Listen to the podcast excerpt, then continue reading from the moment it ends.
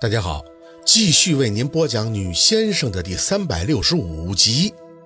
望出去了，山风轻轻地划过脸颊。等再次睁眼，宝四直接看向坟后那记隐隐约约的白影。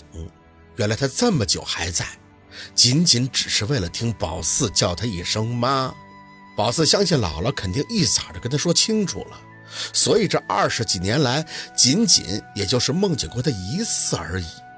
张了张嘴，妈，只一声，宝四满心感情，却也再做不出别的表达。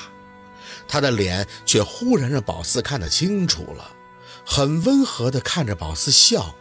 宝四撑着地起身，对着他的笑脸伸出了手：“妈，我走了。”他还是看着宝四笑，很满足的样子，眼神儿就和他临闭眼前让若文抱起婴儿再亲一口一样。你长大了，我也放心了。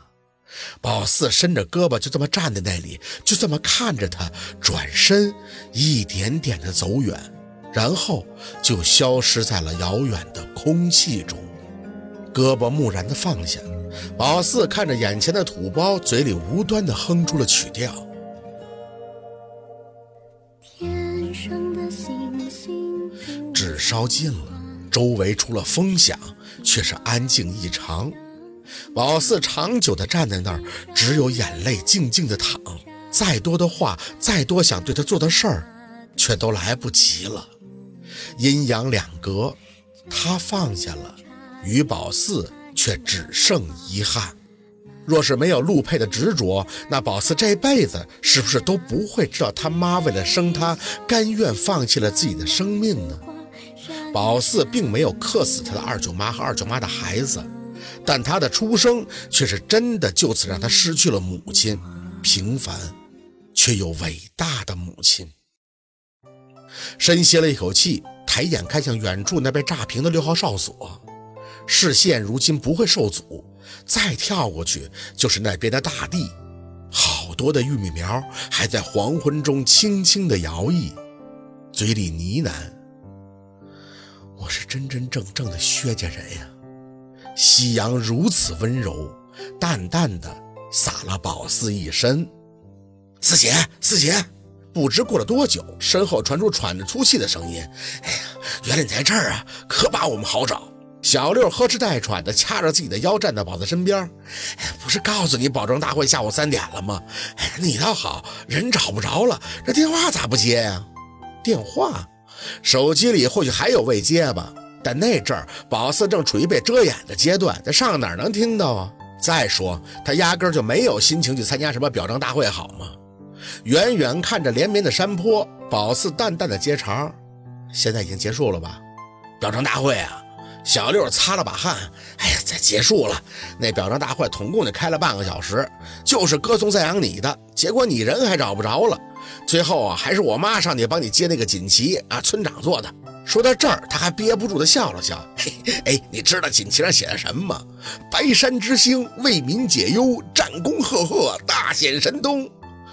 还行，没写什么掐指神算，让人一看就是个神棍，那也就算不错了。不过给我妈高兴的够呛啊！你都不知道，她还写了份发言稿，在大会上念的那是声情并茂，这通给你夸呀！小六清了一下嗓子，哎，我给你学啊！尊敬的各位白山的村民。我那明月，很荣幸的可以上台为我外甥女儿领这个奖。忆往昔峥嵘岁月，我家宝四为了白山村的安定，那真是鞠躬尽瘁，死而后已，兢兢业业，一心一意。宝四无语，你给编的吧？小六摇头，也不知道是不是跑岔气儿了，一直在这掐着腰。嘿嘿，我才没那功夫呢。他自己从电视上抄的词儿，然后他弄在一起，我这听的差点没憋出内伤来。有人怪我没出现吗？小六摆手，没没没有。大家都说你是做好事不留名啊。村长还因为你没去，又给了你大力的赞扬了一番呢。就是我这儿找你费了挺大的劲儿，差点把整个村子都翻一遍了。谁想到你是来上坟了呀？这大下午的。见宝四不答话，小六有些疑惑的顺着宝四的眼睛看了看。哎，四姐，你咋了？看啥呢？望出去了。啊？望啥呀？巷口看出去了。宝四提了提气，伸手一指，这以前望不出去，前面那山坡呀，正好六号哨所遮挡，这个坟穴怎么下都是偏的，犹如眼前遮沙，雾里看花。没想到几年以后啊，这个六号哨所居然就被平了，如今也算得上是位置正，能望远了。小六懵懂，那你的意思就是说，咱家这坟现在就是风水宝地了？宝四深吸了一口气，大拇指高抬，正冲远方的山脉。这如果打分的话，之前是六十分，那现在呢，八十分了。这怎么讲啊？这风水啊，讲究动静相宜。阴宅呢，最先要看的是来龙，最好的来龙就是一脉相连，直至山龙之尽头。姥姥家的那个祖坟呢，来龙就是前面的山脉，虽然山坡不高，也算是起伏连绵，但遗憾的是这龙脉啊是断的，断的。宝四点头，顺着那山坡朝着村口的位置延伸，上下堂不就分开了吗？那条路你不认识吗？就是咱们每次进城都要坐客车那个路。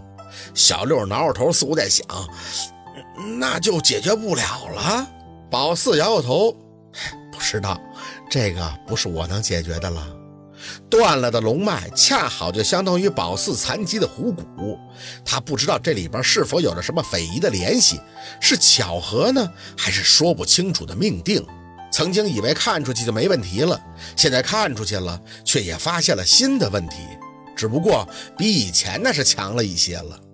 阴宅风水里有地理五绝：龙、穴、沙、水、象。这五个要素，穴呢讲究生气聚结，也就是咱们现在的位置，没问题。沙呢就是周围的山势，也叫沙环，可以使地中的生气不被风吹散。咱们白山村四处都有山，选择这里也没问题。宝四说着，吐着口气，继续张口。这水呢，则是指水爆，指地中有水，与生气相融相爆，没有走失的可能。而在这里，龙是最重要的，龙要真，这个针就需要它流动，也就是说，这个龙得随着蜿蜒而动，视为活龙，生龙带气而生，也就会带着此处的坟穴一飞冲天了。这也就是寻龙点穴四个字的由来。早年前的风水先生，那都是耗尽几年甚至几十年的时间前去寻龙，之后才看沙、看水、点穴、看相。龙才是一切的基础。这算起来，宝四当初能找这个地儿，还真没想那么多。当年也没啥经验，都是赶着来的。现在也并没有觉得自己坟穴下的不好，相反，他还真是感谢自己当初执意要下偏的决定。最起码现在是正了。如今蜂拥而过，甚至能看到远处的玉米苗，也算是动静相宜了。至于那断了的龙脉嘛，宝四摇摇头，也只能安慰自己：做人或许真的是知足才能长乐吧。